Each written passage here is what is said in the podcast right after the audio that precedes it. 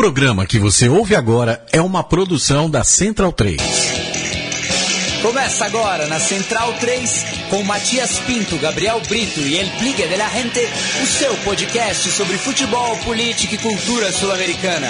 Conexão Sudaca.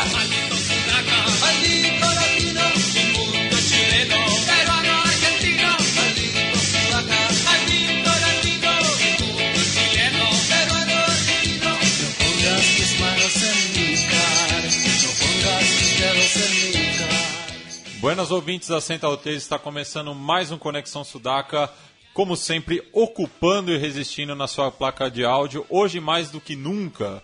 É, estamos desfalcados de Gabriel Brito, o guerrilheiro da informação, que nesse momento está no Largo da Batata, acompanhando a manifestação contra Michel Temer é, é, pelo Correio da Cidadania. Também estamos é, sem a presença de Leonardo Lepre Ferro, o capo da Barra Centralina, que se encontra em Buenos Aires nesse momento.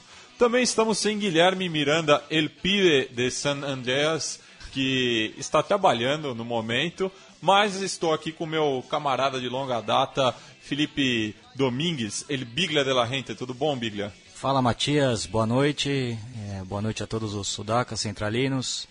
Um prazer estar novamente aqui no, na Central 3. Hoje um programa especial, um entrevistado de luxo, é, um grande amigo, um grande ídolo que eu tenho aí, um, um dos grandes próceres do, do, punk latino. Vamos falar bastante de punk rock e, e de outras cositas más. Então, apresente ele ao nosso público. Bom, estamos na linha aqui com o Guito Irizarry, é, líder do Doble Fuerza, a banda lendária da Argentina. E, bom, é, e aí, Guito, te agradeço muito pela, pelo contato, pela, pela gentileza de, de nos esperar aqui. E eu queria que você contasse para o nosso público a, a, relação que, que você tem com o Brasil, que já é bastante forte, né? Vocês já tiveram em quatro oportunidades aqui no Brasil. Eu queria que você contasse como foram essas experiências aqui no nosso país.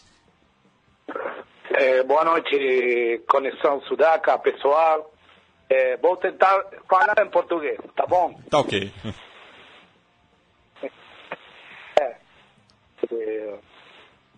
Estou com mu muitos eh, sabe, planos de, de, de, fazer uma volta no Brasil. A gente está, já estive tocando umas três ou quatro vezes aí e agora estamos fazendo o, o turnê da, da apresentação do novo eh, CD, 10. É, perfeito, Hugo. Esse é o oitavo disco de estúdio, né? O 10. É... Já escutei algumas canções muito boas. Vamos tocar mais uma aqui no, nessa edição. Então, antes de falar desse disco, eu queria que você contasse a, como começou a banda, a história da, da banda que começou no ano de 87, né? Um ano muito especial aí na Argentina, né? De regresso à democracia, né? Depois de anos de, de ditadura. Eu queria que você contasse como era a Argentina nesse, nessa época, no, nos anos 80, quando vocês formaram o Doble Força. Eh, ahora vamos a hablar en español. Entonces, eh, año 83 retorna la democracia en Argentina.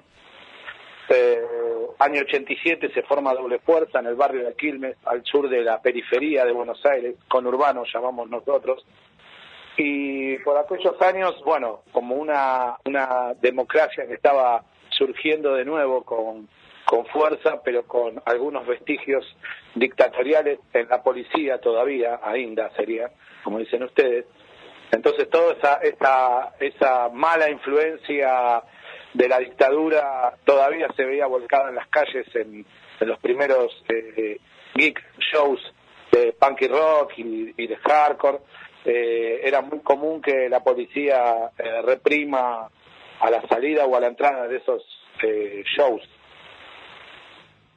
É, Hugo, eu queria que você falasse também é, de cinco anos atrás, é, da formação do Doble Força, é, no contexto da Guerra das Malvinas, quando o governo militar proibiu que as rádios veiculassem músicas em inglês, é, e como isso influenciou na formação de diversas bandas para manter a chama do punk acesa aí na Argentina, já que existiam até então poucas bandas que é, de, de, punk na grande Buenos Aires. Sí, yo creo que todo eso, sobre todo la dictadura, eh, hizo que precise el rock de bandas con mensaje, con hacer una crítica de lo que estaba haciendo el gobierno dictatorial, del, del proceso, y surgió también, sí, me recuerdo muy bien, pues yo iba al primer año del secundario, eh, del high school, cuando fue la guerra de las Malvinas.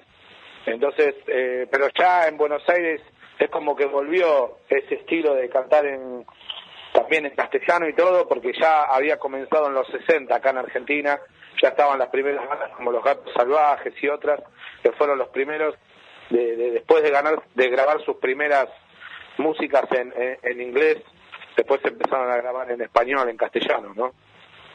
Todo eso hizo que ya después, cuando sucedió lo de la dictadura, eh, ya en los últimos años de la dictadura surgieran bandas como Los Violadores, ¿no? Las primeras bandas punks de Argentina.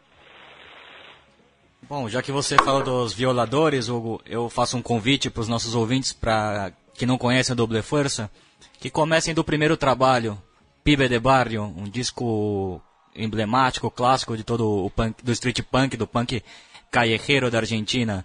Então, dentro desse, desse disco, você pode encontrar canções de grandes grupos ingleses de, de street punk, que vocês fizeram versões, principalmente o, o Cockney Rejects, né, que é a, a música título, né, que vocês fizeram em espanhol. Então eu queria que você contasse um pouco da, das influências desse primeiro disco e depois vamos falar um pouco dos outros discos que já tem uma outra linha até chegar no, no, disco 10. Fala-me um pouco do Pibe de Barrio, como foi a, a gravação desse disco e as influências. Pibe de Barrio eh, fue el primer disco, como bien dijiste, y fue producido por el eh, polaco Selasek, bajista de Los Violadores. La verdad que aprendimos mucho en ese momento porque eres un gran amigo y nos enseñó, nos enseñó mucho las primeras cuestiones que teníamos que saber a la hora de grabación y producción. Ese disco es un disco con una marcada influencia street punk y de las bandas inglesas que nosotros escuchamos en los comienzos. Y bueno, nada, hoy es un disco que ya tiene tres reediciones y está próximo a la cuarta reedición el año que viene. Então, passando um pouco do PIB de Barrio, eu acho que há uma diferença, uma troca de estilo a partir do Ganar ou Perder, disco do ano 96, e é um ano também histórico na Argentina por um show dos Ramones, né, do, da turnê Adeus, Adeus Amigos, no Monumental de Nunes, que show tremendo, e eu acho que esse disco, Ganar ou Perder, já marca uma outra etapa ramoneira do, do Doble Força, verdade? Contame um pouco de Ganar ou Perder, que para mim é um dos discos favoritos do Doble Força. Exactamente, Felipe, eso fue así porque ahí es como que yo ya en ese tercer disco eh, ya me hice eh, totalmente cargo de la composición de doble fuerza. Si bien yo había compuesto algunas músicas para Pie de Barrio y, y Trébol Verde también, que es el segundo, ya para ganar o perder había metido eh, mi influencia ramonera y, y del rock and roll también. Y bueno, yo asistí a este show en el 96, el show despedida, pero antes quiero mencionar que habíamos estado exactamente un año antes, en octubre del 95, eh, teloneando a los Ramones en obra sanitaria ante 5.000 personas junto a Flema. Flema y Doble Fuerza tocaron juntos esa noche antes de los Ramones. E, Hugo, eu queria que você falasse um pouco da, da influência do, dos Ramones, não só para o Doble Força, mas para a cena punk na Argentina como um todo. É, você que acompanhou, é, seja como, como fã ou, ou, ou como cantor também, é, o, o, que você pode falar do, do punk argentino, quanto ele deve para o Ramones assim, na, na formação do seu estilo? tiene mucha influencia porque yo creo que Brasil y Argentina, sobre todo, son dos de los países de Latinoamérica que más, más público y más fans tienen los Ramones. Y bueno, eso no pudo escaparse a, la influencia de las bandas, como la mía también, que hay eh, doble fuerza, tiene esa influencia ramonera también, como decimos aquí, junto a bandas inglesas y muchas bandas de rock and roll. pero que yo escucho particularmente de los 50 y los 60, pero es inevitable eh, la influencia de los Ramones, porque es una banda que, que desde el año 87 hasta el 96, que su, fue su último show a, nivel despedida de, de gira mundial, que tocó prácticamente año por medio o todos los años, ¿no? Dependiendo del año. Bom, Gu, já que você falou dos Ramones, né, desse show em 95 que vocês telonearam, né, abriram para, para os Ramones, eu queria que você contasse alguma anedota, alguma história pessoal que você tenha tido ao lado do Joey, do Johnny, do CJ e do Mark, se você teve um contato pessoal com eles eh, antes dos shows. Sí, sí, tuvimos, porque el, en la semana, eh, cuando ellos llegaron, la semana casi previa a los conciertos, que quiero, eh, quiero contarle amigos que fue una semana seguida, que tocaron siete días acá, eh, se hizo una materia con un suplemento sí de aquel momento, un suplemento joven, se hicieron una se hizo una materia sobre algunas de las bandas que abrimos para, para ese año para los Ramones, eh, donde estuvieron Doble Fuerza, Cadena Perpetua, Flema, Dos Minutos y otros, ¿no?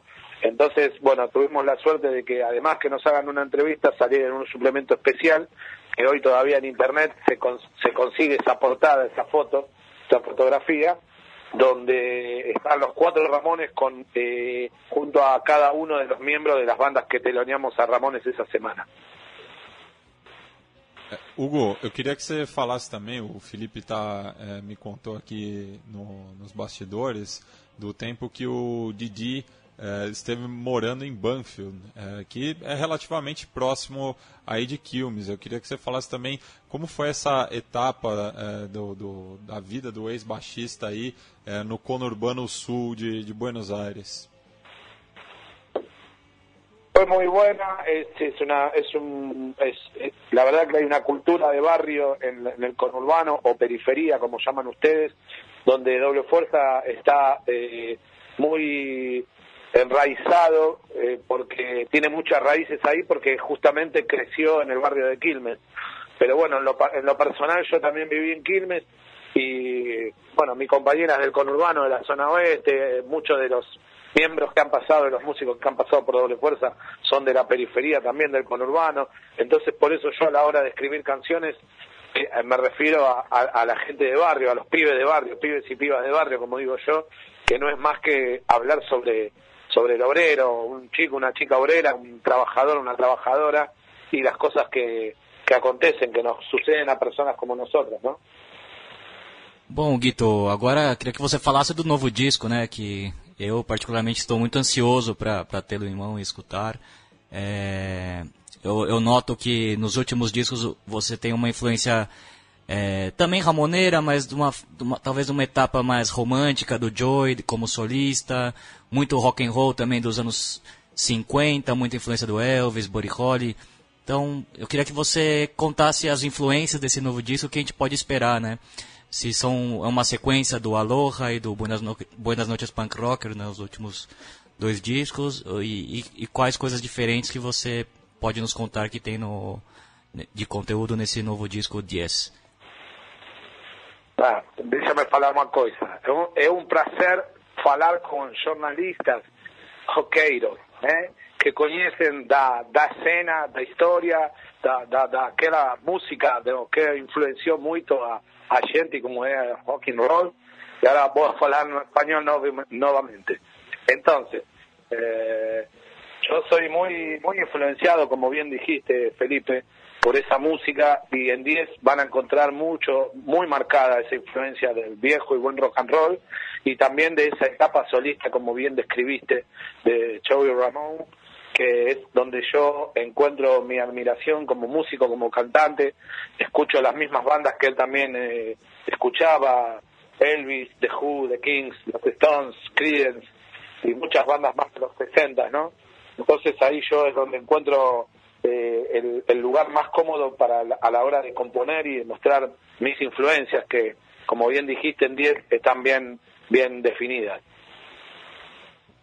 Hugo, a, a música que, que a gente separou aqui para tocar é, do, do, novo disco de Yes. Tem participação do Sebastián Mejia, é, vocalista do Três de Coração, que são grandes parceiros aqui também do programa. E eu queria que você falasse um pouco dessa turnê que vocês fizeram na, na Colômbia recentemente e também do, dos planos de voltar aqui para o Brasil é, para ter esse contato mais uma vez com, com, com a cena punk é, daqui. Bueno, eh, Seba es un amigo, este, como bien dijeron, dijiste, un cantante, cantante de Tres de Corazón y ellos me invitaron en su segundo disco cuando también junto a ellos hemos participado, además de mi persona, también estuvo el Mosca de dos minutos y Ciro Pertusi en aquel momento de Ataque 77, hoy Jauría. Así que nada, es una especie de también un reconocimiento a ellos, que son una gran banda de Colombia, además son amigos de ahí de la ciudad de Medellín, y donde yo he estado tres veces en el país vecino de Colombia, cuando he tocado en el 2013, he tocado en el 2015 y he estado eh, este año, hace un mes, en Bogotá por primera vez y tercera vez en Medellín. Así que tengo grandes satisfacciones, grandes amigos y amigas en Colombia, como los tengo en Brasil. Por eso también eh, estoy abocado a, rearmar la banda y a, y hacer una gira en Brasil próximamente para mostrar 10 y tocar todos los clásicos de siempre. Bom, Guito, já que o Matias perguntou sobre a Colômbia, eu tenho uma curiosidade. Como, como está a cena colombiana de, de punk rock? Não só de punk rock, mas de, do underground é, em geral. Eu vejo muito público, shows grandes, pelas fotos, pelos vídeos que eu vi, Doble Força tocando para muita gente. E já entrevistamos também o Fernando Rosa, que é um, um cara, um produtor musical e cultural aqui do Brasil, que em uma entrevista contou que a cena mais particular aqui mais interessante daqui da América do Sul é justamente na Colômbia. Então, Guito, queria só seu relato de como anda a cena underground ahí en Colombia. Bueno, eh, muy bien, la verdad que hay mucha, muchas, muchas bandas buenas de todos los estilos. Yo vi muchas bandas este, en, en, los festivales que he tocado en los años anteriores. He visto bandas también este año en el concierto de la juventud donde estuvimos es un concierto grande que se hace en la ciudad de Medellín, eh, en la región de Antioquia, donde yo he tocado el año pasado y donde he asistido este año también, toqué en otro festival, pero también toqué ahí, eh, fui a visitar ahí a mis amigos y pude comprobar que hay muchísima, muy buena calidad de bandas. También conocí la escena de Bogotá que no conocía y que la verdad que me llevé una gran sorpresa porque conocí, además de grandes amigos, conocí excelentes bandas. Así que recomiendo a la gente que empiece a conocer bandas también de la, de la escena colombiana. Hugo, o, o Cone Sul vem passando desde o do golpe do, no Paraguai, é, recentemente, e agora com, com o golpe aqui no Brasil, por um momento político bem delicado. Eu queria que você fizesse uma leitura da, das coisas a partir da, da Argentina e também falasse do, do momento político aí com a ascensão do, do Macri que, pelas suas medidas, é, promete repetir o fracasso do neoliberalismo dos anos 90. Justamente eh, yo soy de las personas que creemos que esto está eh, totalmente digitado eh, para, para retornar aquellas, eh, aquellos gobiernos, dirías, de derecha en toda Latinoamérica, como ya ha sucedido en otros tiempos con las dictaduras militares tanto en Brasil, Paraguay, Argentina, Chile y un montón de países más del resto de América del Sur. Entonces, eh, yo creo que no es casualidad. en Argentina tenemos un gobierno de derecha, que es el del PRO, el partido PRO, que es Macri a la, cabeza y todos sus todos sus, sus, políticos acompañándolo, eh, el cual yo no apoyo en ninguna de sus formas. Y para mí no es ninguna casualidad que esté sucediendo eso en Brasil también, porque, como dije antes, a mi parecer está eh, totalmente eh, digitado, ¿no? O sea, está orquestado ese tema para que de a poco vuelva en toda Latinoamérica toda esa ideología que ya no queremos, que los pueblos sabemos que no, no nos hacen bien y que nunca van a tomar medidas populares, sino para los ricos, para gente de empresa, para eh, capitales internacionales y aplicando siempre aparte de medidas eh, terribles, acá llamamos de tarifazo, a, los aumentos, grandes aumentos del 400% que eh, ha, habido en servicios esenciales como el gas y la electricidad, también eso viene acompañado de políticas de represión cuando hay manifestaciones populares. Así que la gente tiene que pensar muy bien a la hora de volver a votar. Bom, Guito, queria falar um pouco de, de, futebol também, que é uma das paixões aqui do, do programa, né? E no primeiro disco, no Pibe de Barrio, há uma canção que chama Futebol, que é a única, acho que em toda a história da Doble Força, né? Que, que trata do tema e acerca disso eu queria, eu sei que você é um torcedor do, do Clube Atlético Independiente, eu queria que você contasse a sua relação pessoal com, com o futebol, é, como ela era na infância, no passado e como você vê hoje o fútbol argentino? Bueno, soy un gran fan del fútbol. Estoy un poco decepcionado en estos últimos años con lo que sería el llamado por mí el fútbol empresa, el fútbol negocio.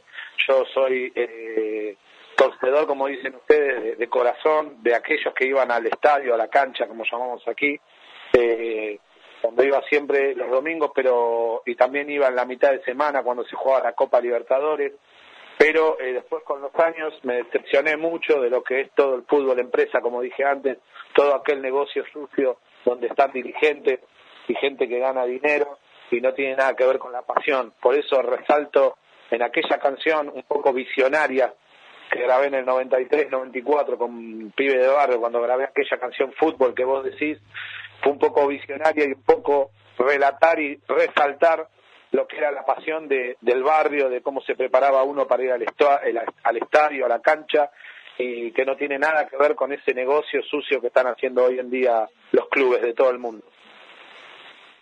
Bom, Guito, é, contamos um pouco sobre o começo da banda, né, no ano 87, e ao lado do Doble Força, outras grandíssimas bandas cresceram na cena underground de Buenos Aires, ao lado do Doble Força, né, Ataque 77, Mau Momento, Flema, Super Uva, e essa semana, no dia 4, né, no, no mítico Luna Park, o Dos Minutos festeja seu aniversário de 30 anos, né?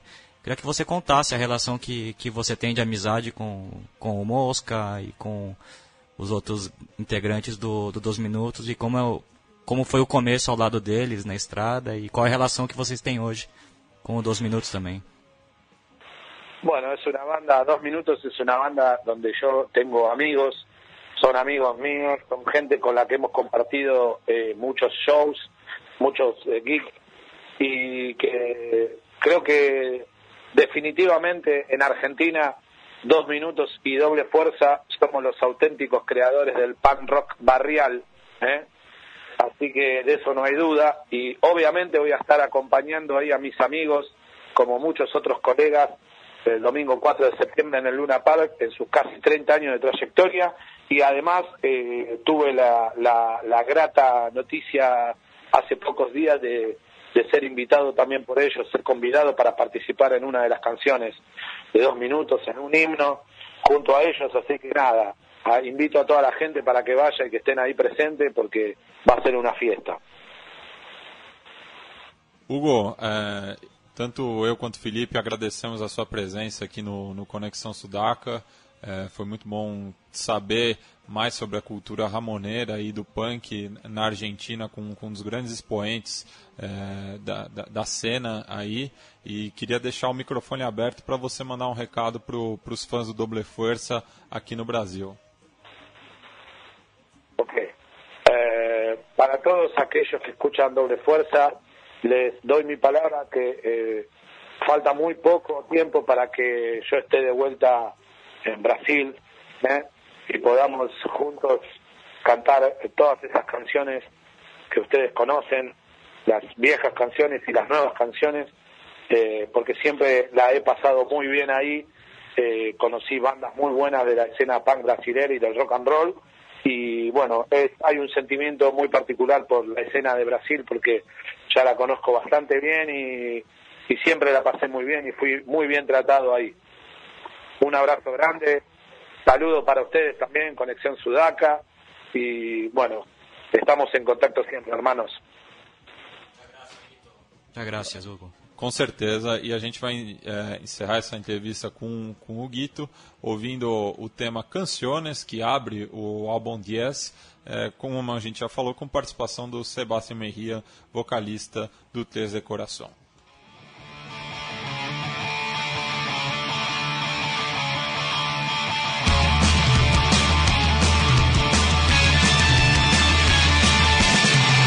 canciones que pueden sanar cuando te golpeas con la realidad, cuando siento que todo sale mal.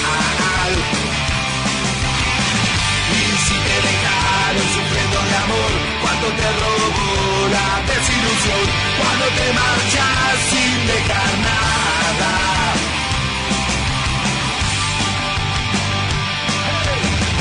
Llego a casa y veo en la TV como el mundo explota, suele envejecer. Las canciones me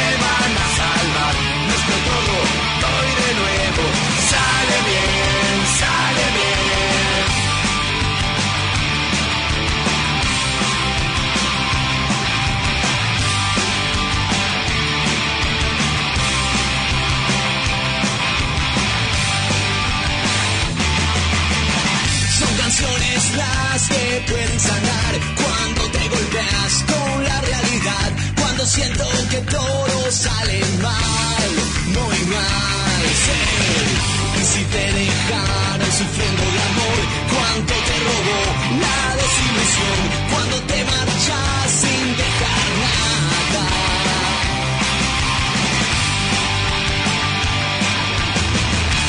Casa y veo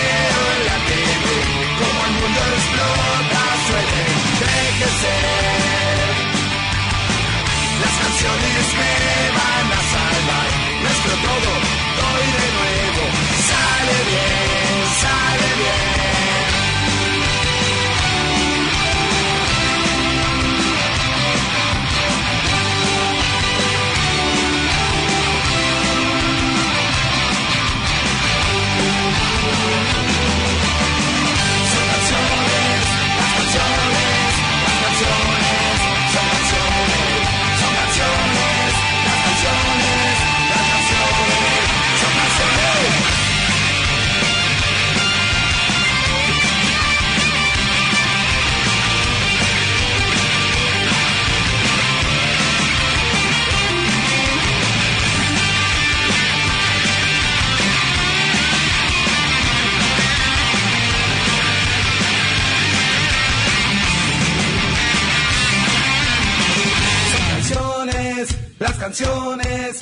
Canciones, son canciones, son canciones, las canciones, las canciones,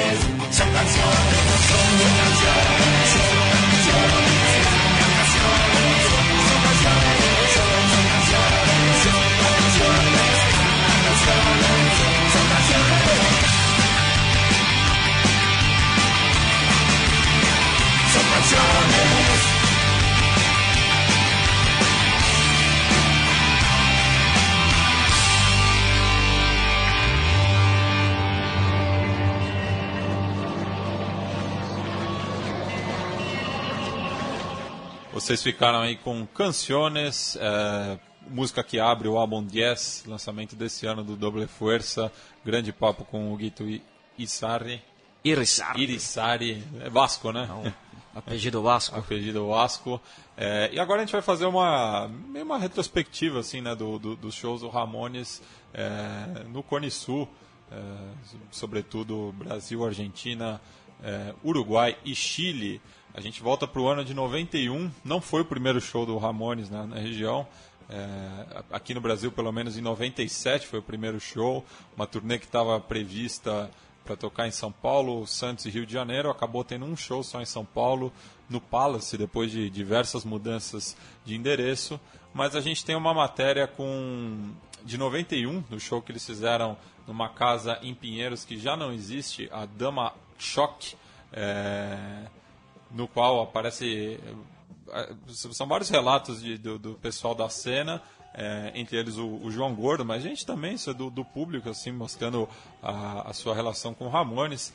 Lembrando que nessa época já não estavam na banda nem o Didi nem o, o Rich, já tinham sido substituídos pelo CJ e pelo Mark pelo Mark Ramone. Mark Ramone, que inclusive é um, um dos poucos sobreviventes, né? se, não, se não o único, né? que e direto tá, tá no Brasil também. Então vamos, vamos ouvir é, essa matéria falando sobre esse show histórico também. O mais que fiel do Ramones não pode ser definido exatamente como comportado. Eles compareceram em massa para o desespero de quem queria assistir sossegado o show. Mas também quem é que quer assistir sossegado um show do Ramones? Ai, cara, Ramones pra mim é tudo, cara. Eu tinha 13 anos quando eu vi Ramones pela primeira vez, cara. Tô com 27, vou tocar junto. Ah!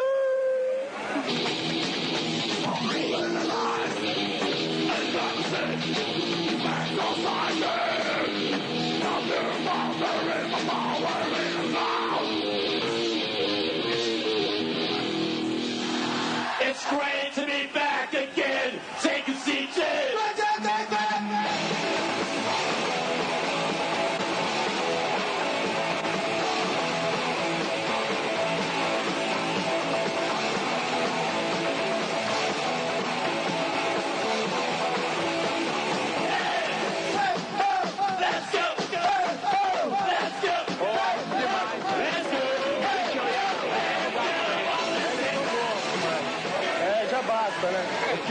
Gostaria é estar é tá curtindo esse show e que os caras babassem na minha cara, de tanto que eu gosto desses caras.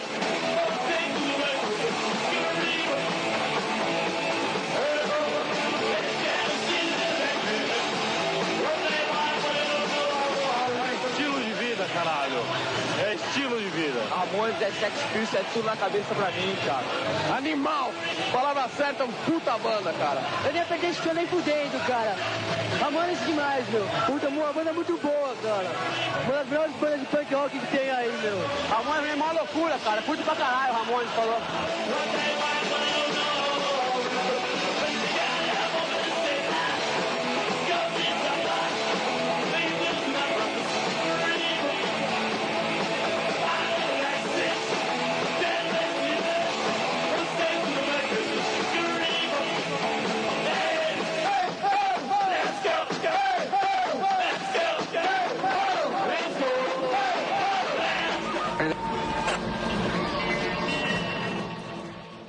Vocês ouviram aí essa matéria da finada MTV, né? É, um abraço pro Luiz Thunderbird, nosso companheiro aqui de Central 3. E para quem não reconheceu o, o, o, apresentador da matéria, é o Zeca Camargo.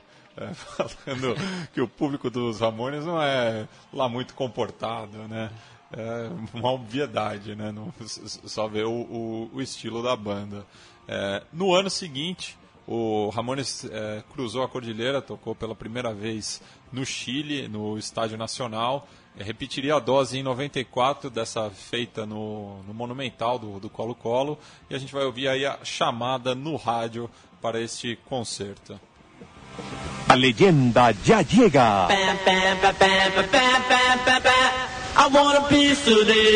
The Raymonds, única presentación domingo 13 de septiembre en el velódromo del Estadio Nacional. The Raymonds y su última producción Mondo Bizarro. Próximamente en tu disquería favorita, exígelo en cassette y compact disc. EMI.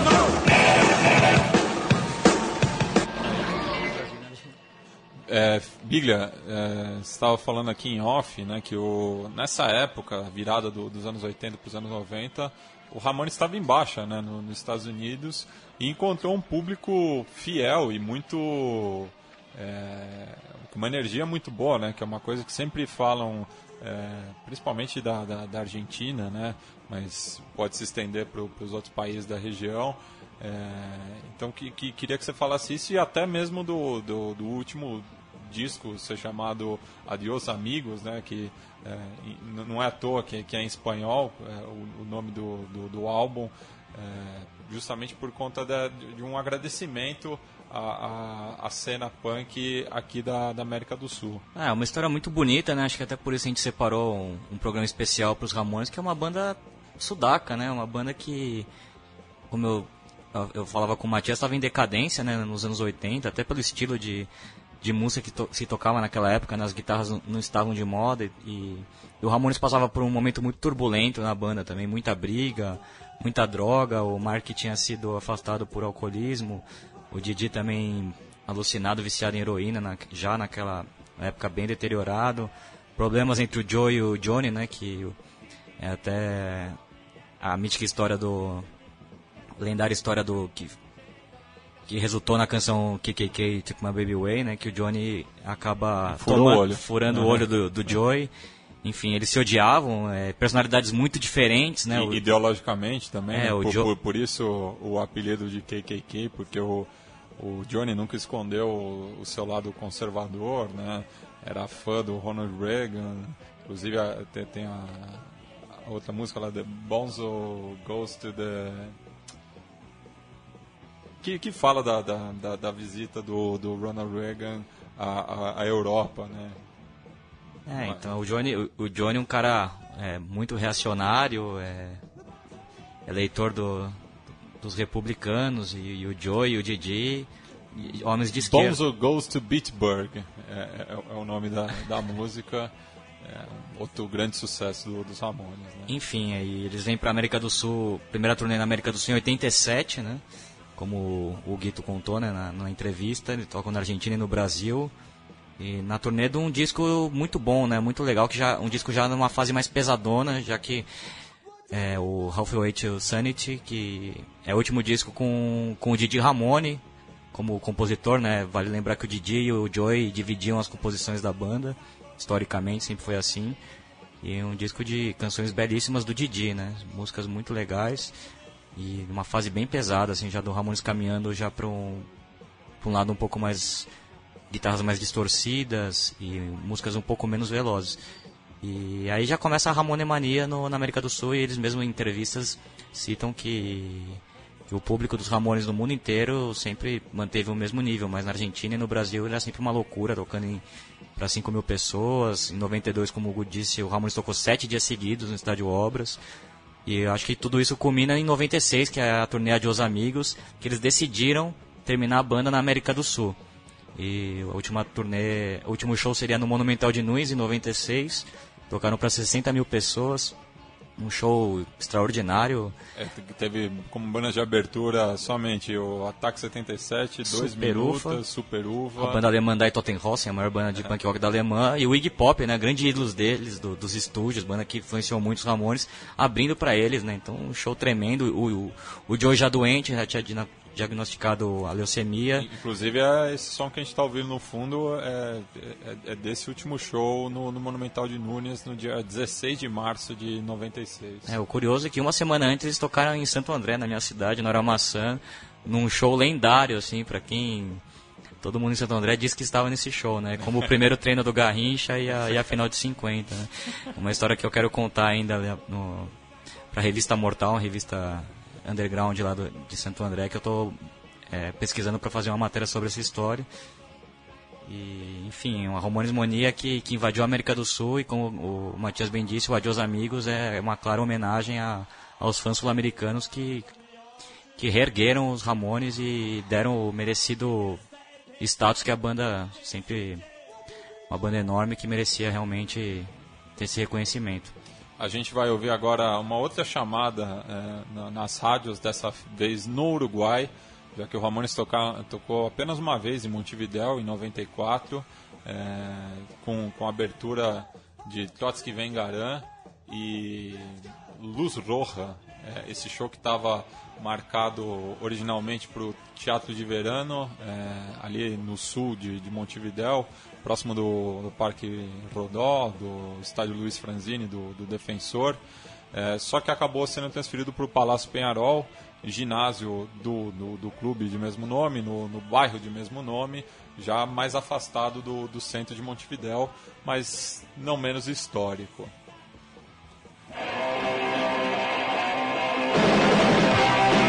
Llega a Uruguay, The Ramones. Único recital, 14 de noviembre, Teatro de Verano. The Ramones en vivo. Entradas en venta en Palacio de la Música, Casa Central y Shopping.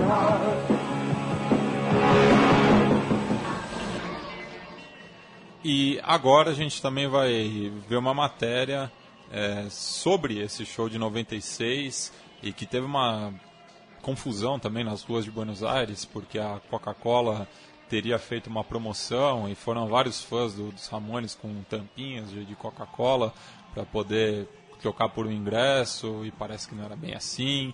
Então, enfim, tá tudo explicado aí. Também tem trechos de entrevistas com, com os quatro integrantes da banda e também com o Ciro Petrucci e o Mosca é, do Ataque 77 e do 2 Minutos, respectivamente. ¿Qué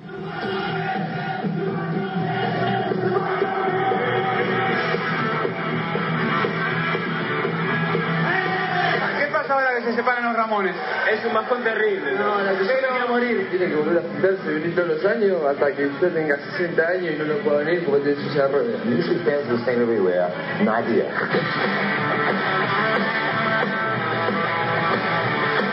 it's tremendous. It's tremendous. Uh, just, uh, it just their love is just so overwhelming. I, I I don't know what to do. I mean, I wish I could do something for them. El énfasis de sus fans en Buenos Aires quedó claro cuando días antes del anunciado último show del grupo se produjo un tremendo escándalo en pleno centro de la ciudad donde más de 2.000 personas trataron de conseguir tickets a cambio de tapas de gaseosa y al sentirse estafados respondieron con violencia. I heard what happened, and um, it was just one of those uh, quick emotional things. And um, I think, I guess Coca-Cola should handle it a little better. And I hope that um, that, that if a situation like that arises again, that it's just uh, prepared a little better on a larger scale, so no, there's no destruction or anyone gets hurt. Algunos de esos fans luego esperaron largas horas en la puerta del hotel en que se hospedó el grupo para conseguir, aunque más no fuera, el último autógrafo. En la muchedumbre, hasta el ex bajista Didi Ramón, quien en estos días vive en Buenos Aires con su novia argentina, pasó desapercibido.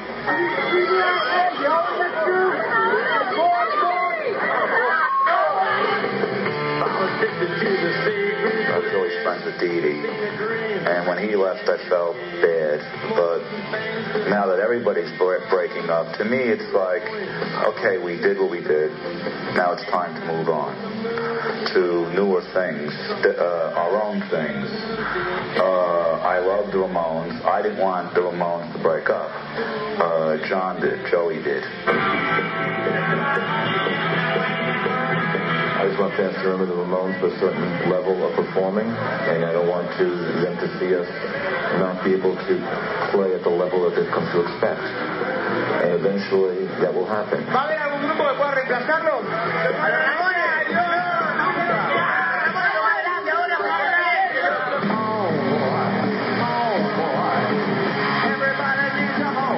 Pero no solo los fans se lamentaron por la inminente despedida del cuarteto norteamericano. También algunos de los grupos locales que participaron en el festival punk opinaron sobre el tema. Ramones es una cosa que fue única y dio, para nosotros ya dio todo lo que tenía que dar y fue buenísimo. Es un orgullo para, para la banda poder tocar con los Ramones. Una de sus últimas fechas, supuestamente.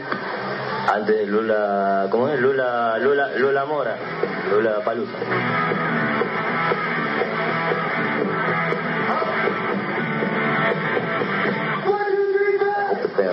That.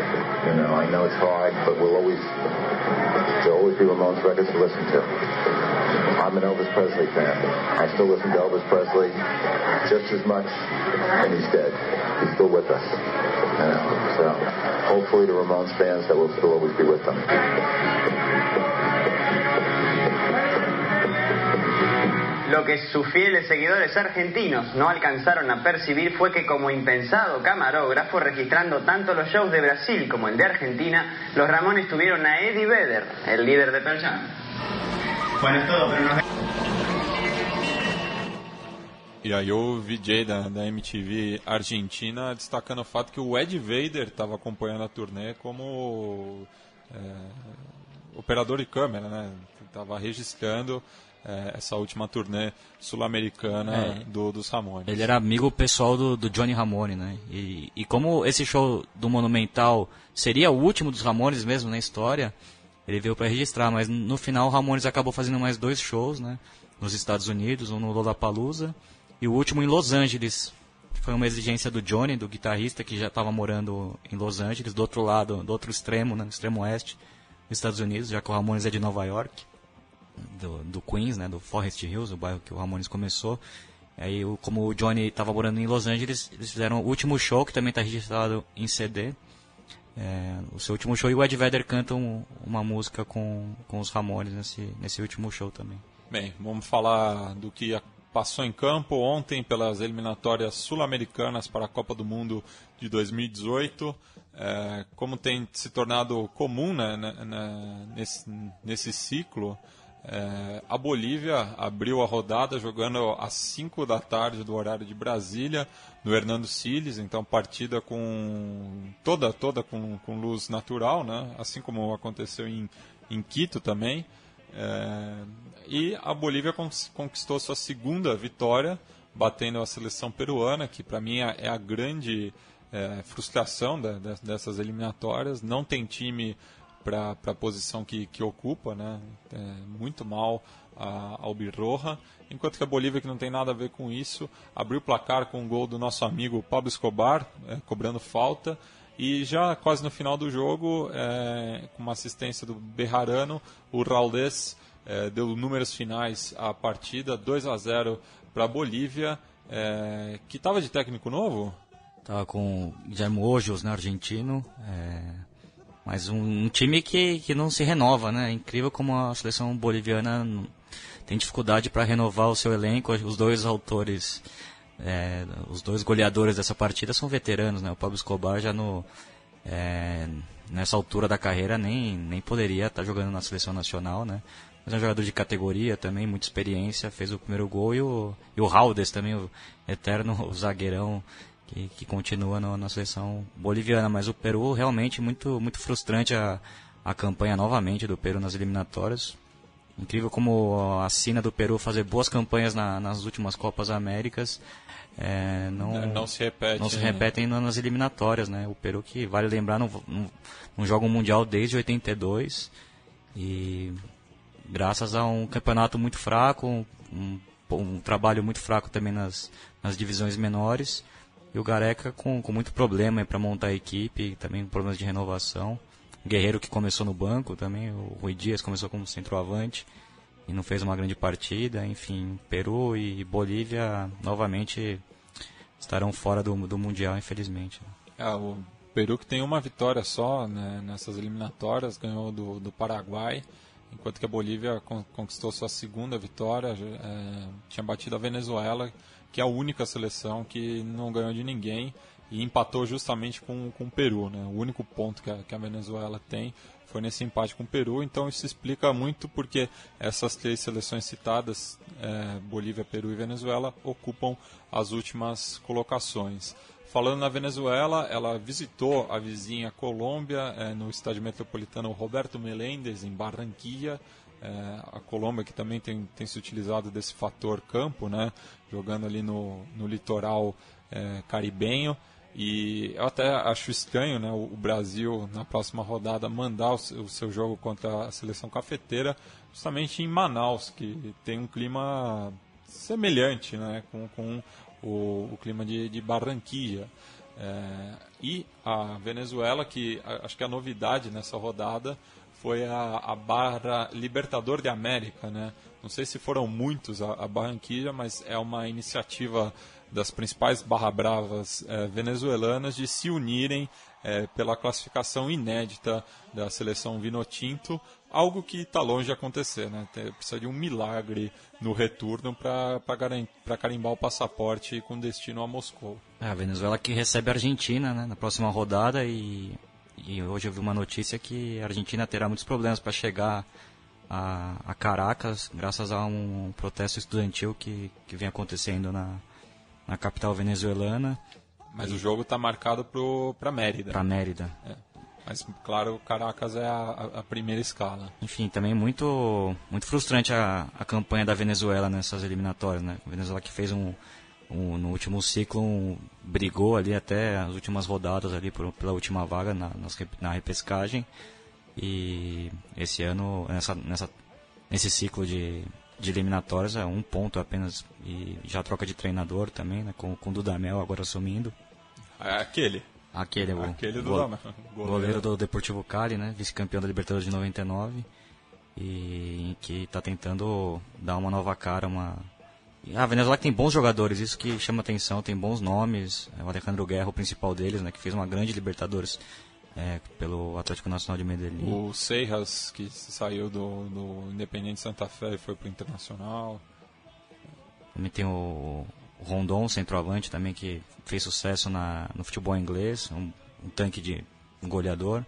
Enfim, tem, um- tem bons nomes e mesmo assim a Venezuela não conseguiu fazer uma campanha digna nessas eliminatórias e é o grande colista. né? É, Colômbia que abriu o marcador com Rames Rodrigues no- nos acréscimos do primeiro tempo.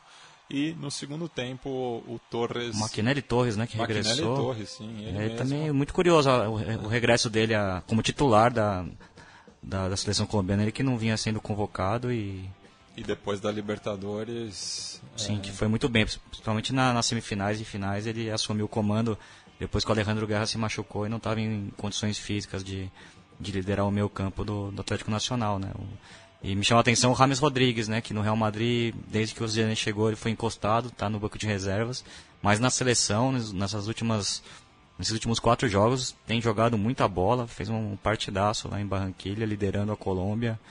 E o Carlos Baca também muito bem, centroavante. Né? Tinha uma discussão muito grande, graças à geração boa de centroavantes né? que, que tem a Colômbia. E o Baca pinta aí como, como o grande nove da, da Colômbia para chegar no, no próximo Mundial. Né? A Colômbia começou muito mal e que vem reagindo. É um jogo agora transcendental contra o Brasil para encaminhar a, a vaga para o próximo Mundial. É, Colômbia que ocupa atualmente a terceira colocação com 13 pontos, um a mais do que Brasil e, e empatado com, com Uruguai e Equador, né? Tá, tá na terceira posição por questão de saldo de gols.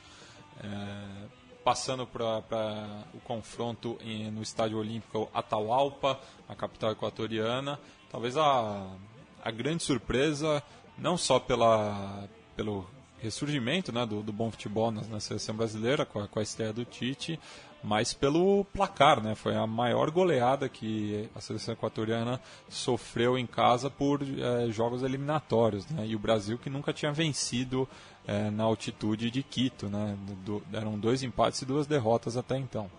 É muito curioso. Vale lembrar que o Equador começou voando as eliminatórias, vencendo a Argentina no, Monumental de Nunes, liderou. Bateu o Uruguai também em casa. É, vinha muito bem e, e houve uma queda física e técnica impressionante na, na seleção equatoriana. Também parece que o, o ambiente não, não, não anda muito bem depois do, da fraca campanha na última Copa América. Né? O, o Gustavo Quinteiros muito questionado, ele que sucedeu o Reinaldo Rueda depois da, da Copa do Mundo. O Quinteiros que vinha de campanhas muito, muito sólidas com o Emelec, né? que foi tricampeão equatoriano e fez até boas campanhas na- nas Copas Internacionais. Ele manteve o estilo, manteve o desenho, mas ele vem é, vem sofrendo para dar uma renovação a esse time, né? Principalmente a defesa muito velha, né? O, ele colocou o Mina ao lado do, do Achilliero, o Mina que fez uma, uma boa campanha pelo Independente Del Valle, mas nesse, nessa partida tomou um baile do, do Gabriel Jesus, né? E, Grande nome do jogo, né? Grande nome Sofreu o pênalti, fez dois gols e fazia a sua estreia pela seleção principal em jogos oficiais. É um grande achado do, do Cuca, né? nas- É, no, no Palmeiras, porque ele vinha sendo. do Cuca que colocou, centralizou ele, né? Ele é, o- ele é um homem de referência agora no Palmeiras. É, e o nosso colega aqui de Central 3 também, o Paulo Júnior, sempre valorizou essa, essa mudança tática do técnico do Palmeiras. É, ele com o Marcelo Oliveira jogava mais aberto pela esquerda, né? Onde jogou o Neymar. O famoso marcador de lateral. Marcador de lateral. Mas o Neymar e o, e o Gabriel Jesus se entenderam muito bem, né? Trocando muito de posição. Acho que o lado esquerdo do Brasil ficou muito bom. O Marcelo fez uma temporada muito boa na- no Real Madrid, né? Campeão da, da Europa. E acho que esse, era um grande pecado do Dunga, né? Não chamar o Marcelo, apesar de seus problemas extra, extra-campos. É, discutivelmente o jogador mais talentoso ali para ocupar aquela posição e fez uma boa partida. Renato Augusto também me agradou muito, né?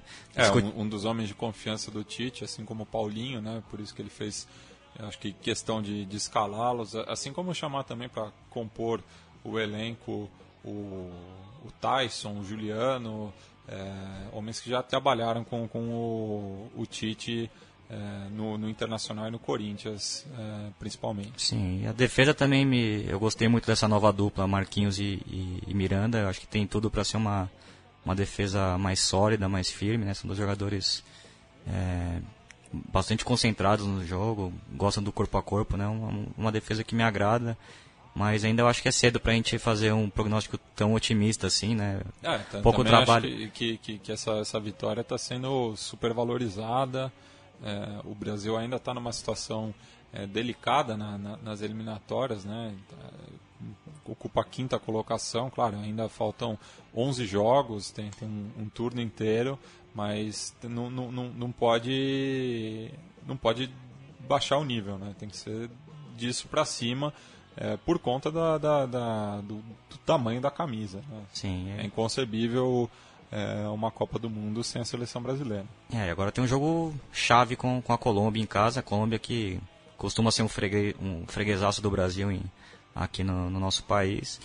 E, mas mesmo assim é um jogo para o Brasil vencer e ultrapassar a Colômbia na, na tabela. É, e, e, outro detalhe também que é, até a expulsão do, do Paredes o jogo estava bem parelho. Né? O, Acho que a Colômbia, perdão, a, o Equador abusou demais do, do Monteiro, né? As jogadas saíram todas ali pela esquerda. Nas costas do Daniel Alves. Na né? costa do, nas costas do Daniel Alves.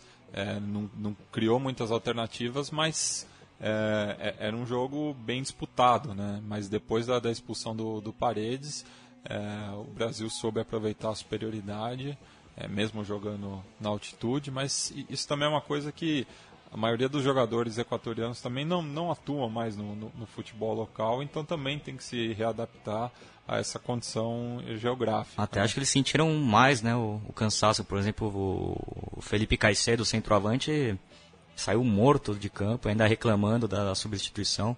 Fez uma partida muito ruim. O Ener Valencia, que joga na Inglaterra, também fez uma partida muito apagada. Acho que o melhor jogador mesmo foi o Jefferson Monteiro, ponto esquerda que joga no, no futebol inglês joga no, no Swansea, lá da, do país de Gales. Eu acho que foi o único jogador que, que realmente fez uma partida de alto nível, né? O meu campo muito fraco, né? Com o Noboa e o Grueso também uma dupla de volantes muito estática. Os dois laterais, né? O Paredes e o Ayovi com, com pouca subida ao ataque. Uma notável queda do, do Equador na reta final da, das eliminatórias. Vamos passar agora para o clássico Rio Platense, o clássico entre seleções mais antigo do mundo, tirando justamente as seleções britânicas, é, que a, a, Argentina quis fugir assim de uma possível pressão da, da torcida visitante, apesar de que eu não me lembro da, da, da última vitória do, do Uruguai no Monumental mas mandou o jogo para Mendonça, é, justamente do, do, outro lado do, do, país, né?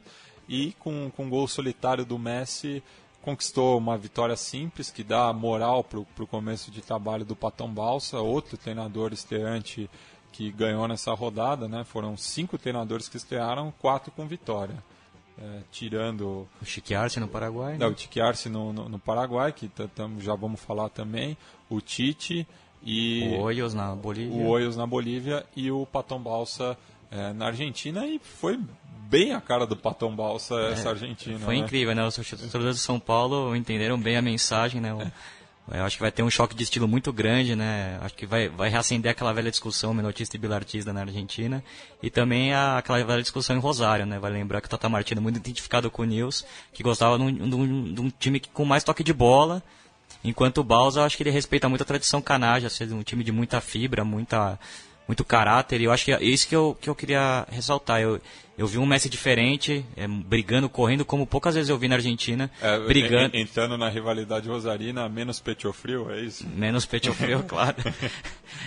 Mas é, eu, eu achei o Messi muito pilhado no jogo, é, apanhou bastante e, e, até bateu no, em alguns lances, assim, no, principalmente no, no, no Jiménez, né, que estava muito pilhado também, um jogo muito quente, como sempre é, né, Argentina e, e é, Uruguai. E o, e o Pablo Dybala, eu acho que foi o que entrou mais nessa pilha, né, uma expulsão muito esquisita. É muito contestada na Argentina, mas eu achei que faltou, faltou malandragem mesmo. Eu achei que era o primeiro jogo dele titular. Eu acho que ele sentiu o rigor de um grande jogo aqui na América do Sul. Vale lembrar que ele começou no Instituto de Córdoba, brilhou na, no, segunda divisão. na segunda divisão e, e foi pro Palermo muito cedo, né? Aí fez boas campanhas no Palermo, contratado pela Juventus, fez uma boa temporada lá, foi campeão. Fez, realmente achei um jogador talentoso, vale a, vale a aposta do Paton. Foi muito pela essa, essa inocência dele, que eu acho que é um, é um jogo diferente aqui na América do Sul, arbitragens diferentes e enfim, depois no segundo tempo acho que o Paton fechou o time, fechou duas vezes de quatro. Acho até curioso como ele botou o Alário como ponta direita ali, né, marcando o lateral. E deixando o Messi, o Messi livre, né, uma posição que o Alário acho que nunca fez na vida dele. É, e surpreendente também a opção pelo Prato como centroavante, né, homem de referência. É, acho que valeu que, muito. Que, que na própria Argentina o Paton foi bastante questionado por isso até porque no, o, o Osso não vive a sua melhor forma, né? É, alterna a titularidade e a reserva no, no, Atlético Mineiro, desde a chegada do Fred. Mas é, é, é um jogador que não, não, precisa de uma outra bola para embocar. Né? É, eu acho que o Agüero se machucou né, no, no, último fim de semana. Eu acho que ele seria o titular ali como referência. O a... Higuaín não, não tem mais confiança. Né, é, o Higuaín parece que conversou com o Paton Baus e achou melhor ficar essa, essa rodada dupla fora da seleção, até pela polêmica que teve. E também não está na melhor forma física. Sim, teve também muita polêmica na Itália nessa a saída, saída do Napoli para a Juventus. Lembrando que da grande rivalidade que há entre os times do norte e do sul do, da Itália. Enfim, eu, ele acabou apostando no prato, né? Ele podia ter colocado o garoto Alário, que está no melhor momento. Ou até mesmo o Caleri, né? Que ele conheceu tão bem aqui no São Paulo, né? Outra aposta que ele fez foi no Emanuel Mas como lateral esquerdo, né? O, o Rojo estava suspenso e o Mas, que ele conhece muito bem do São Lourenço, foi campeão com ele, acabou ganhando uma, uma, uma chance como titular e achei que ele foi muito bem ali, foi muito firme. É, também destaco a volta do Zabaleta, que estava na reserva do Manchester City, perdeu a posição para o Sanhar, e na seleção também perdeu espaço para o Gabriel Mercado. E o Paton bancou o Zabaleta ele fez uma partida também bastante aceitável. Né? Eu, eu louvo também a, a, dupla de zaga, acho que aí, aí sim o mérito do Tata Martino acertou a zaga da Argentina com o Otamendi e o Ramires Funes Mori. Ontem eles fizeram uma partidaça, bateram demais no Soares, mas é, acho que é a forma de marcar o Soares mesmo é assim, né? Sim. É entrar na pilha dele e não dar espaço mesmo pro, pro Luiz Ciro Soares, que jogou muito isolado, né? Eu discuto muito a escalação do... Nossa, do... daí vamos falar do, do Uruguai também que é impressionante que, que não, não tem o, Maestro Tabares coloca cinco homens de meio campo mais, mais recuados, né? O Cavani jogando é, aberto, pela esquerda. aberto pela esquerda, né? Mas Posição que ele não gosta, já reclamou lá com é, o Blanc lá na, na França, né? Bem recuado, mas ninguém chama a responsabilidade para a armação das jogadas, né? Não tem nenhum engante assim, né? E você olha para o banco também, você, você poderia colocar é, não sei, o. O, Stuart. Então fica, fica complicado também. E, é, e é também não, não, não, não, entendo como o, o Maestro Soares, não, Maestro Tavares não, não dá mais oportunidades para o Abel Hernandes, que é, vem num bom momento no Hull City. Né? É, um jogador de potência física, muito jovem. Ao contrário do Roland, por exemplo, que eu, que eu acho um, um jogador que eu não vejo muito potencial. É um jogador que pintou bem né, nos, nos, amistosos, fez uma partidaça contra o Chile lá em Santiago, mas depois, como titular, não, não conseguiu é, realmente jogar muito bem na seleção. Né? Mas é curioso né, essa falta de, de meio campista nessa geração. O Uruguai que tem tanta tradição de engante, né? vale lembrar Pedro Rocha, Bengoechea, é, Recoba, Francesco, Francesco ali também, o Rubem Paz. É enfim, nessa geração tem o, Lode, é, o Lodeiro também nunca se firmou como um grande jogador. Não, ele não chega a ser um engante, não. É o terceiro homem de meio de campo, mas desde a aposentadoria do, do Forlan, da, da Celeste, é, não tem mais um, um, jogador que, que chame a, a responsa né, na, na, armação das jogadas. É, ele apostou pelo Corujo, né, que é um segundo volante, joga também de lateral. É. Ele, eu acho que o, o, Carlos Sanches fez muito, foi muito ruim para ele, para todo mundo, né, para o River também, tecnicamente eu digo, né, financeiramente foi um negocião para o México e tal. Mas o Sanches caiu muito, né? Já não é mais aquele jogador que, que nós vimos na, há duas temporadas não, pelo e, River Plate. E também foi um jogador que surgiu tarde, né? Porque é, passou pela segunda divisão uruguaia, depois deslanchou mesmo no, no Belgrano, com, com acesso em 2011. É, mas é, é, é, um jogador que já passou do auge também. Chegou Sim. tarde na seleção uruguaia e já começa a estar tá, tá em declínio. Né? Ah, joga numa posição na seleção que tem que ter muito fôlego aberto ali pela direita como um ponteiro. Né? O Uruguai também teve problemas na, na defesa, né? o Fusilli é, e o Gaston Silva como laterais. Estava suspenso para esse jogo. E o Álvaro também está em decadência, né? técnica e física, né? o Álvaro é. Pereira. E, enfim, o, Martin, o Cáceres também não estava à disposição.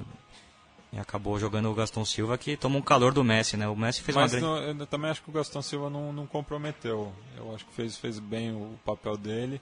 E o lance que ficou marcado desse jogo foi o Canyon, né? Do, do Messi no Coruja. Nossa, um canhaço, né? É. É, passar para o jogo que fechou essa rodada no Defensores del Chaco. Graças a dois gols tempraneiros, o Paraguai conseguiu é, a sua primeira vitória né, nessas eliminatórias, não, perdão, segunda vitória nessas eliminatórias, ao bater a atual campeã continental, né, bater, batendo o Chile. É, o Chile que reclamou muito da arbitragem. E, perdão, terceira vitória do Paraguai, é, já tinha batido Bolívia e Venezuela é, nas primeiras rodadas. É uma segunda chance para o Cheque Arce como condutor da seleção, ele que foi muito mal né, no, na, na outra eliminatória, ele começou como treinador, Paraguai, que foi o último colocado, fez uma campanha ridícula na, na, na anterior edição das eliminatórias e ele, depois de bons trabalhos, principalmente no, no Cerro Portenho, é, acabou assumindo a seleção né, depois do, do fracasso do Ramon Dias na, na última Copa América. E interessante, o Paraguai tem, tem bons jogadores jovens, principalmente o Oscar Romero, é um jogador que, que me encanta muito e a todos os racinguistas. É um meia clássico, um engante clássico. Às vezes enfeita demais, é meio firulento, mas é um jogador que tem realmente que se apostar. O, o zagueiro Gomes, campeão argentino pelo, pelo Lanús, é um zagueiraço, um zagueiro muito firme, do estilo paraguaio mesmo. Faz uma dupla de zaga muito interessante com o Da Silva, já veterano, uma dupla muito firme. É, tem o lateral direito Moreira, que veio para o River Plate, já começou muito bem a sua, a sua trajetória no, no no clube milionário, fazendo boas partidas, já campeão da, da Recopa. Enfim, um, um Paraguai que, que pinta aí para brigar por, por uma vaga. Sempre muito difícil ganhar do Paraguai no, no Defensores del Chaco e uma vitória maiúscula sobre o Chile completinho. Né? O Chile com, com todas as suas figuras, é, com Vidal, com Sanches. O tirando Bravo. Tirando o Cláudio Bravo, assim, que agora o, vai jogar no Manchester City. É, o Tosselli para mim é um baita goleiro também. Né? Goleiro experiente, campeão chileno é, pela, pela Católica. Universidade Católica. É, e a rodada da, das a oitava rodada das eliminatórias é, ocorrerá na próxima terça-feira. É, começa às 8 da noite com a visita da Argentina a Mérida, onde enfrenta a lanterna Venezuela. É, na sequência, no, quer dizer, no mesmo horário, é, no estádio Centenário Montevidéu, um clássico Guarani, aí, né, dois países com, com que o, o, nome tem origem Guarani, o Paraguai e o Uruguai. É, às 8h30, é, Chile e Bolívia se, re, se reencontram em mais um capítulo da Batalha do Pacífico, é, no estádio Monumental dessa vez, no Estádio Nacional, não sei porque não está habilitado, mas jogará na casa do Colo-Colo. É, falamos já né, de Brasil e Colômbia às 9h45, direto da Arena da Amazônia, em Manaus, capital da, do estado do Amazonas. E Peru e Equador, outro confronto com muita rivalidade, é, fecham essa rodada às 11h15, é, desde o Estádio Nacional de Lima, na capital peruana. É, lembrando que a Argentina pulou para a liderança né, com, com, essa vitória no Clássico Rio Platense, com 14 é, pontos, tem quatro vitórias, dois empates e uma derrota. Na segunda posição está o Uruguai com 13 pontos, é, e isso por conta do saldo positivo de 7, né, foram 12 gols marcados e 5 sofridos. A Colômbia vem na sequência empatada em pontos com 11 gols marcados e 3 sofridos, saldo de 3. E o Equador com é, 12 e 10, saldo de 2, é, fecha a quarta posição. Essas seriam as seleções classificadas diretamente para o Mundial a ser disputado na Rússia. Brasil com 12 pontos, empatado com o Paraguai, mas com saldo melhor de 6 contra 2, é, em quinto e sexto, respectivamente. O Chile, que com, com essa derrota ficou em sétimo, né, foi ultrapassado por tanto é, brasileiros quanto paraguaios. E daí no pelotão mais de baixo, que a gente já tinha falado, Bolívia com seis, Peru com quatro e Venezuela com um ponto conquistado apenas. Os artilheiros são Felipe Caicedo do Equador, é, Diego Lescano, Dario Lescano do Paraguai com quatro e Arturo Vidal, que fez gol nessa rodada, com quatro gols marcados também. É, Biglia, nessa semana completou-se, né, ontem né, especificamente, o centenário do Clube Esportivo Doc Sud, é, ali no partido de Avejaneda, que faz clássico com o Clube Atlético Santelmo, vizinho ali é, na Isla Maciel. Lembrando que o Santelmo foi fundado no bairro de mesmo nome na, em Buenos Aires, mas migrou para a província é, mais adiante. É, o clube atualmente está na primeira C, né, é, a quarta divisão para os clubes é, diretamente filiados à AFA e tem muita história, né? É um clube com uma torcida muito presente. Um bairro bem obreiro, né? Um bairro bem a, a, às margens do, do Riachuelo, né? Já, já esteve lá em Dock Sud? Eu tive em Dock Sud, fica bem na entrada de Avejaneda, né? É, eu fui ver um jogo do Racing, passei a Puente Pueyrredón, né? Que cruza a capital federal ao a Avejaneda, né? A Avejaneda que é o primeiro é o primeiro município depois de Buenos Aires entrando no, na parte sul do, da Gran Buenos Aires. Isso margeando o rio. Né? Margeando o rio, sim. Tem a refinaria ali, né? Um lugar bem deteriorado.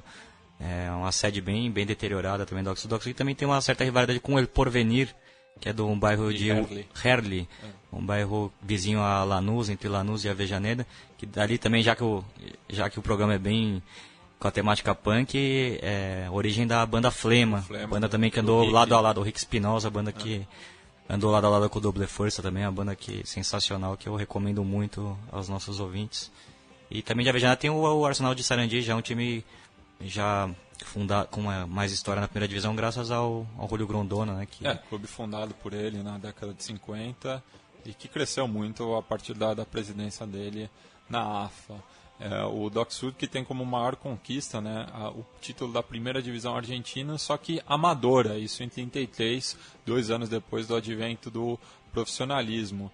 E também ganhou a segunda divisão é, argentina profissional, isso em 1936. É, em homenagem aos inundados, como é o apelido da, da equipe, a gente vai ouvir é, uma música do do intérprete Morris, intérprete compositor Morris, que chama El Mendigo de Doc Sud. E com isso a gente se despede de mais uma edição do Conexão Sudaca. Estamos de volta na próxima sexta-feira. É, o podcast vai estar tá pingando lá é, na madrugada, né, de sexta para sábado. Você pode escutar no final de semana ou ao longo da semana seguinte. Hasta!